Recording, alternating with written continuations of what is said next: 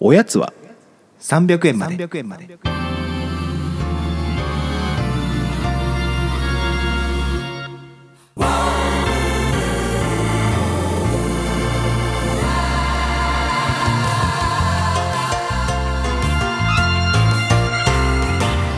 この番組は東京都在住サラリーマンの正木とおぎやんが決して常軌を逸することのない日常を語り尽くすポッドキャストです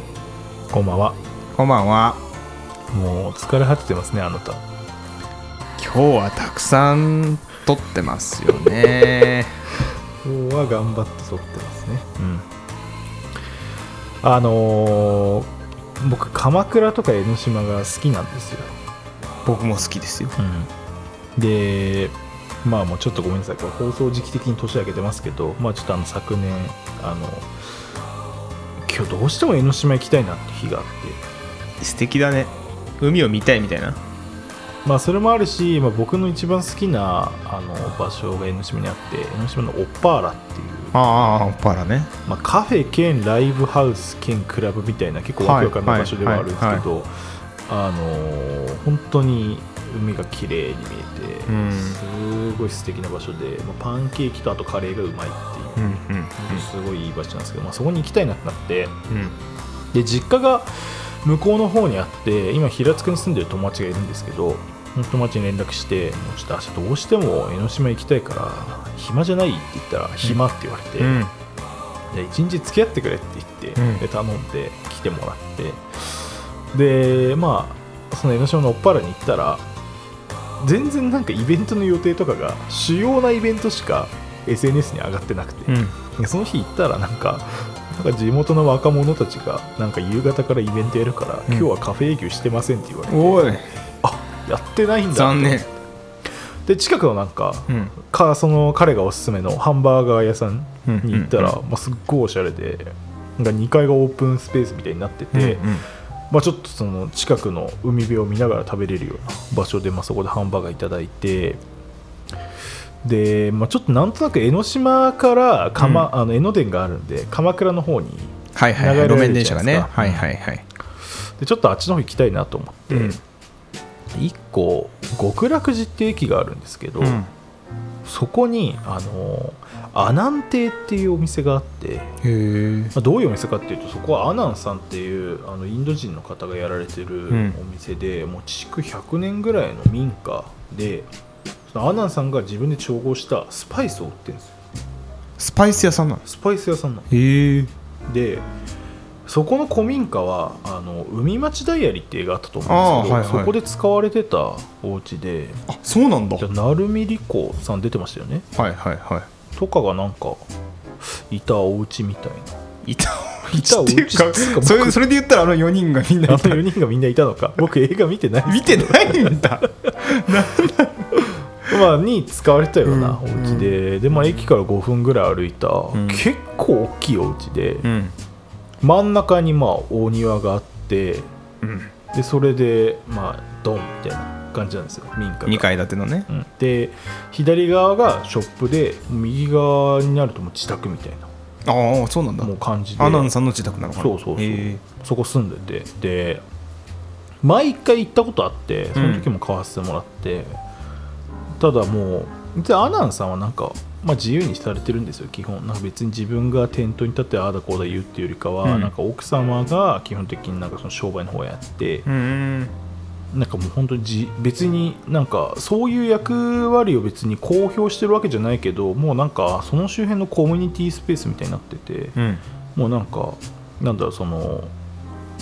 玄関じゃないやそのお庭のとこに椅子とかあるから、うんそことかでみんなでお茶飲んだりとかへえ結構人が自由に出入りしてるとこなんですよ別に物買いに来るわけ地でもなく元の人というか常連さんみたいな人たちそうそうそうそがう地元の人っすねほぼへえでもその日はその女性もいなかったから、アナさんがなんか仕方なく俺が商売してるみたいな感じで、んまあ、要は面白いおっちゃんなんですよ。でうんなんかいろいろ行ってきてでまあなんかスパイスとかあとチャイとかうん紅茶とかそっちも売ってるんで、まあ、その辺をちょっといくつか買ってこれくださいって言ったらじゃあ自分で計算してって言われて、うん自分で計算して、うんそれ何ばなんて商品みたいなのを全部引って、うんでもう全部自分で計算もさせられて お金も出すみたい なぐらい自由でへーでそんなな感んじでな今ん日だここに来たんだみたいに言われたんですよ、うんでいやあの1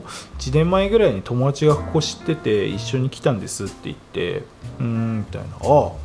ああれかみたいな一緒にブランデー飲んだよなって言われて、うん確かにそうなんですよ記憶力ある記ね憶力またすごくてその人も「へえー覚えてんですか?」って言って「あれでしょあの女の人がいたみたいな確かにその日地元のなんか女の人がいて、うんうんうんなんかそのブランデー飲ませてもらったんですよ、んインドの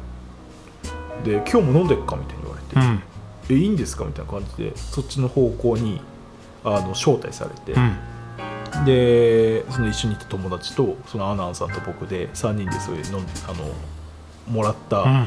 ブランデーを飲んでたんですけどその面白くて牛乳にブランデー入れるんですよへえそれが結構美味しくて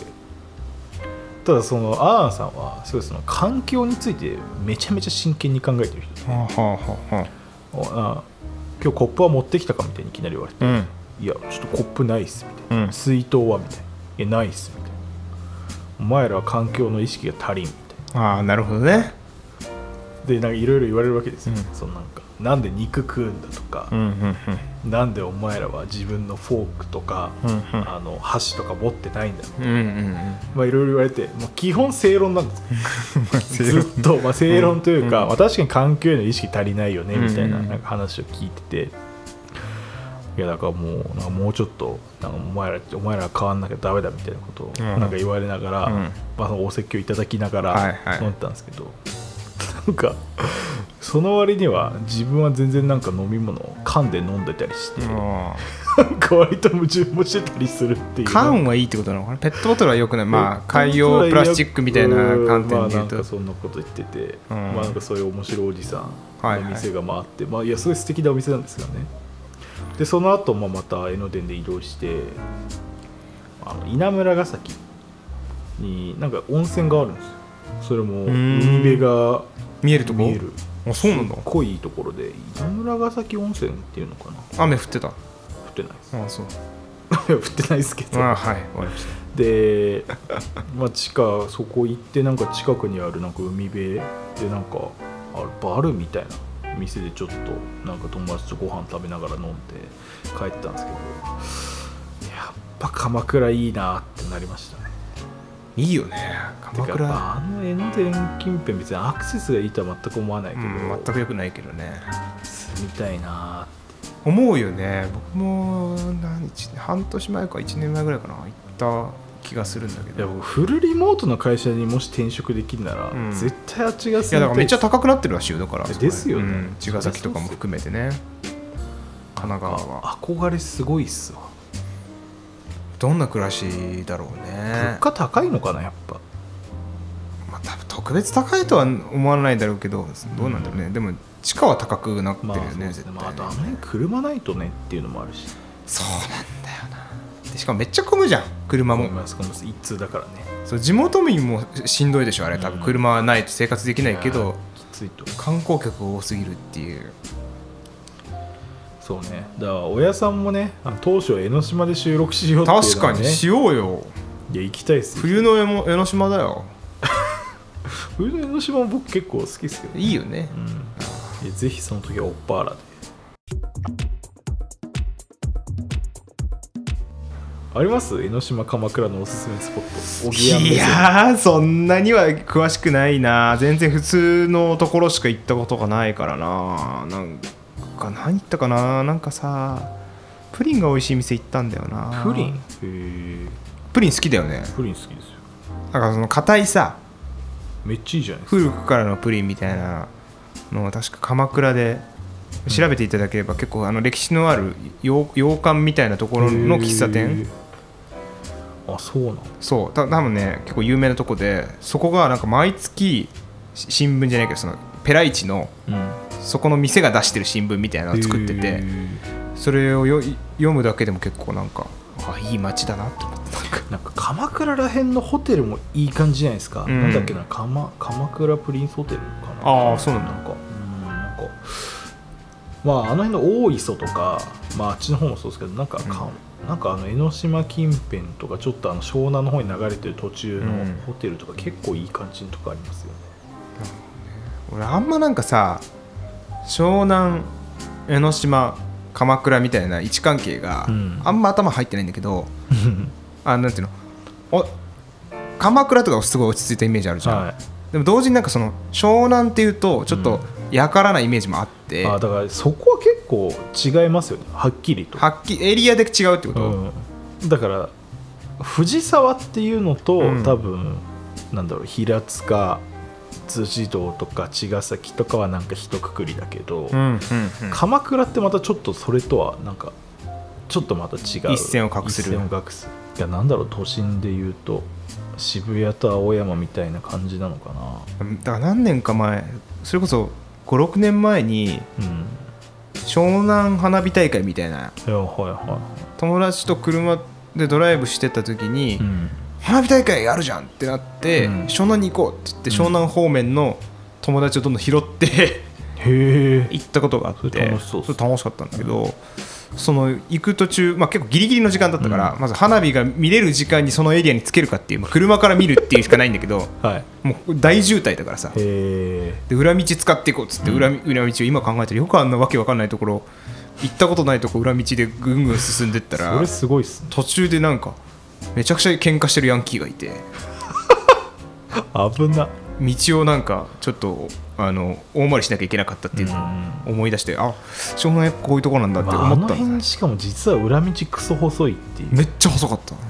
そうなんですようん楽しかったなあれ湘南ちょっとそっち側にね今年は行ってみましょう我々もそうね、うん花火大会の音とかさあ の口で入れようよパッ ヒューパッパッパッみたいなそういうこともあるかもしれませんはいありがとうございますだからちょっと今年はあと僕一人旅したいなってやった方がいいね去年できなかったんですよあれ毎年やってんだっけえっ、とまあ毎年やってますねなんだかんだあそうなの、うんあの単発で1泊2日とかでも一人旅してるんですけどめっちゃいいなやりたうんいやもともとう数年してないよ3年前ぐらいにうん1週間ぐらい一人旅してたんですよ、うんでなんかやっぱそれがすごい最初楽しくて、えっとね、名古屋行って三重に行って京都大阪みたいな感じで帰ってきたんですけど特に三重が実は一番楽しくて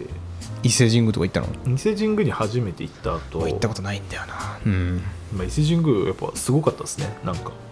空気感が全 然違う本当にじたパワーがすごかった本当に、いや本当に本当にいやあれは冗談抜きですごいっすああでその後なんかね三重のなんか全然有名じゃない駅にレコード屋兼カフェみたいなのがあってでそこに行ったらもう全然土平日ですよ、うん会社普通に1週間ぐらい休んで行ったんででなんか女地元の女性がいて、うんでなんかその人はすっごいサブカルみたいな感じの人で、なんかそこの人と仲良くなったりとか村上春樹みたいなやつだないろんな各地で女性がいやいや村上春樹とだいぶ違うよで夜は鳥羽ってわかります、三重の ああ飛ばってエリアね鳥羽って水族館かなんかうんうんあるような場所で、へえなんか真珠とかが有名らしいんですけど真珠が有名なんだまあなんかね街でいうとちょっと熱海というかあそんな感じなんだ熱海よりも結構もうだいぶもうちょっと錆びれちゃってるようなところで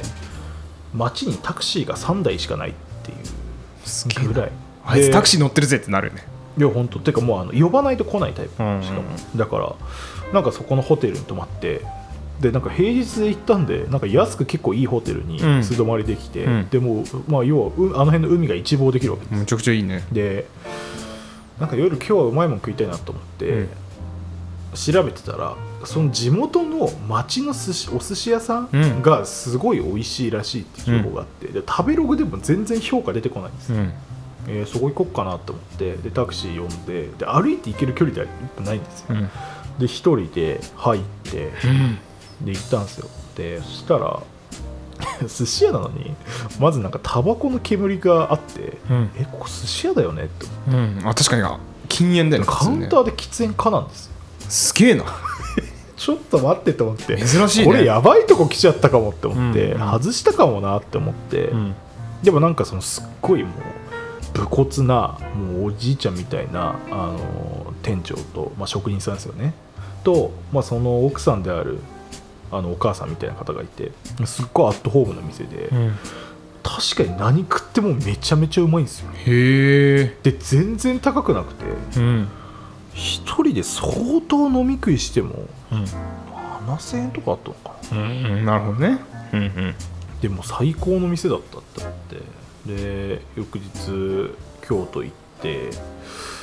で夜は確かの大阪の天満天満わはかいります一人で天満行ったの一人で天満行って天満天満ってどういうところかっていうと、まあ、なんか僕のイメージは高円寺みたいな場所 であの駅前にあーあのスーパー玉手がドンってあってああまあそうねでもうなんかちっこい飲み屋がダーッと連なっててそうねまあなんか飲み屋街だよね結構僕的には完全にあこれ楽しそうな場所だなって思って、うんそれで一人で23軒飲んでたのか僕が知らない 君だなということ いや知らなかったそんなエピソード知らなかあっあたそうかまああそんまり人にも言ってないかもしれないですけどでそれで、ううんまあ、やっぱ大阪の人とかだと一人でなんか立ち飲み屋とか来ると、まあまあまあやそうっだぱね話しかけてくれるからそうだよね話せるよねそのやっぱ隣の人とかも、うんうんだからやっぱなんか楽しいんですようんでなんかいや全然東京のあれなんで分かんないんですよって言ったらああそこいいよみたいなとこ教えてくれたりとかして、でまあプラス当時はすごい DJ をやってたので、うん各地の主要なレコ屋にも行ってたんですよ、うんうんだからなんかそこでなんかそのレコ屋の人と話したりとかして、うんうんなんかすごい充実感がめちゃめちゃあって、うん一人旅してるけどあんま一人じゃないなみたいなああああ感じがしてもう超楽しくてそっから一人旅1年に1回ぐらいしたいなっていうのがあそうだったんだいつもあって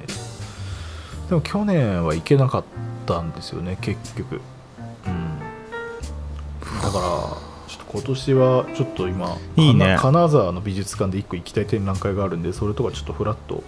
行きたいなって思ってます一人旅のいいとかそういうとこだよね急にパッて行けるっていうねそうそうそうそううわでもそんなんやってないよ僕もそんな社会人になってからは一人旅でどうとかってでもおげんさんはもうねほら奥さんいるから一人旅はないでしょまあね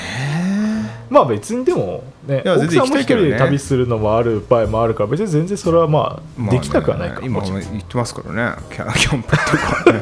今日もねそうそうそうそういいなあそういうのてかあの空白の23年間あるよね僕らの中にあんまり会ってないああそうなんですよ3-4年ぐらいあるかもしれ意外とね僕と芸人さんってそのすごいめちゃめちゃ合ってるっていう感じでも実はなくてお互いをそんなに知らない時もあるんですよいやあるよね卒業してからとかあんま会ってないんじゃないのうんで急に出くわしたみたいな感じそうっすねもうただそれって面白いっすよね、まあ、だからこそいろいろ話すこともあんのかもしれない、まあねそうね生活リズムも意外と違うのかもねああ確かに確かに行く場所も違うかもしれなあいあそしうですねどうっすか一人旅やってみたいですか一人旅いやだからその学生の頃はすごいやってたわけ逆に言うとあそうなんですねへえだからそのい1年生のあそう頃かサークル入海外行ってる前とるぐらいでかすからそねうそうそうそうサークル入る前とかなんかうまくとかまあサークル入る前っていうかね最初入ったバンドサークル全然馴染めずに、何かこう大学1年生の夏何かやんなきゃっつって、ヒッチハイクで旅してえそんなことしてたの知らなかったそうそう鳥へ取とりあえず鳥取砂丘まで行くみたいのでえへえ洋画からヒッチハイクで行って行けたんですか行けて行けてすごっそういうのやったりとかねんなんか7台ぐらい乗り継いで行ったよ楽しかったよあれえそれ帰りどうするんですか帰りはねあの青春18切符で帰った気がするいやでもいずれにせよだいぶタフだなでもなんかさ鳥取砂丘から18切符で広島まで行ったんだよね多分最終、うんでぐるっと回って帰ってきたんだけど楽しかったなすごいっすねあれはなんかでもやっぱさ一人旅ってうん人とやっぱこう話せるじゃないですか地元の人と話せるから、うん友達とかって行くとやっぱ友達と喋ってるところにそうね入ってきづらいしん地元の人もね地元というかまあローカルなそうですね、うん、でだから困ってさ話しかけざるを得ない場面とかも出てくることもあるじゃんまあ自分からそあーうそうなんかその場合によってはね場合によって聞きたいとか、あとあまりにも寂しすぎてこ困るみたいなこともあるかもしれないけどまあでもやっぱ寂しくなっても結局バーとか行けば、んまあ構ってもらえるじゃないですかいやだから今この年だからそうだけどねうんいやまあねだから今が楽しいかもね若もすしぎかるとしたらうんあの結構それなりにお金的にも少し余裕があって、いやそれは本当あると思そうだからどの店でも行けうん行けるかなっていう、うんまあ、どの店でもってことないけど全然いや確かに確かにいやでなんか仕事お仕事ですかみたいに言われるじゃないですかそうそうそうそとうかねね、仕事の話もまあできるっちゃできるし、今一番皆さん同年代の方一人旅してみてはいかがでしょうかいや僕はもう超推奨ですよねいいよねうわー一人旅で正木とすれ違って会釈だけして去りたいななぜおお何してんのとかじゃなくてよみたいな絶対そうならないしそれ本当にそうだったらちょっと悲しい よえって言ってお互い驚くんだけどまあなって言 ってあそれはお互い悪いことしてる時じゃないか のおのおのおのおのなっつってで結局ポッドキャストで話すてか旅先で人と会うみたいななんかその知り合いに会うみたいなってねごくまれに起きるけど結構ねありますあるんだよこれあるからびっくりするよねえそれしかも相手に会っちゃいけないタイプのやつで会ってるんですかいやいやちょちょちょ全然会っていいんだけあ会どっていいやつ会っていや会っちゃいけないタイプってないやいやじゃあ小木屋さんは大丈夫で向こう側があーあのダメな場合もあるじゃんあまあねあるかもねそれはちょっと俺もう判断つかないわそれで感じででも一回パリの地下鉄で会ったことあって、 大大学の友達に「えっ?」ってめっちゃ大そりゃそう大声上でげしょた変なアジア人たちが騒いでると思われたあーえそれは2人とも学生旅行ってことそうね俺も学生旅行で向こうは留学してたのパリにねあ留学してたそうそうそうで俺もイギリスに行った時にこう行ってスそれはやばいっすね超盛り上がります「ねえっ!」っつってで1年生の時の同じクラスだっただけなの大大学1年とか、まあ、同じクラスっていうかその、ねうんうんうん学科のちょっとしたクラスみたいなので感動したよねこれはすごい話思い出したあと教習所で教習所自動車教習所で一緒だった、はいあの女の子いるんですよ、はでその子 LINE だけ知ってたいうんのそう LINE だけ知ってよくて LINE 分かりますねでそれこそその鳥取砂丘うんにあのヒッチハイクで行ってる時に、はど鳥取のサービスエリアかなん かですれ違っていおううわーってなっておうでもいや合ってるかなみたいなさすがにうんこう俺も疑ってああ LINE してえーでえ今なんとかサービスエリいいいたみたいな言ったうらん「えなんで?」って言われうてん「今ヒッチハイクで旅してるんだ」っうんて送ったらん返信返ってこなかったよ怖絶対怖がられたでしょ いや気持ち悪いよな 覚えてんのかみたいなあじゃあその場では声かけなかった声かけなかったわか俺も確信が持てなくていやそりゃモテないっすよねもうね恐ろしい僕はもうバンバンどこでも声かけられますけど逆にえでも声かけやすい雰囲気作ってるし覚えられやすいんですよあなたはやっだぱからあの自分からでもほとんどないな俺も声かけるの怖くなっちゃったもんないろんな人覚えられてないんじゃないかって思って じゃあおぎやんさんから声かけられた人はぜひお便りくださいそうですねおやすみなさいおやすみなさい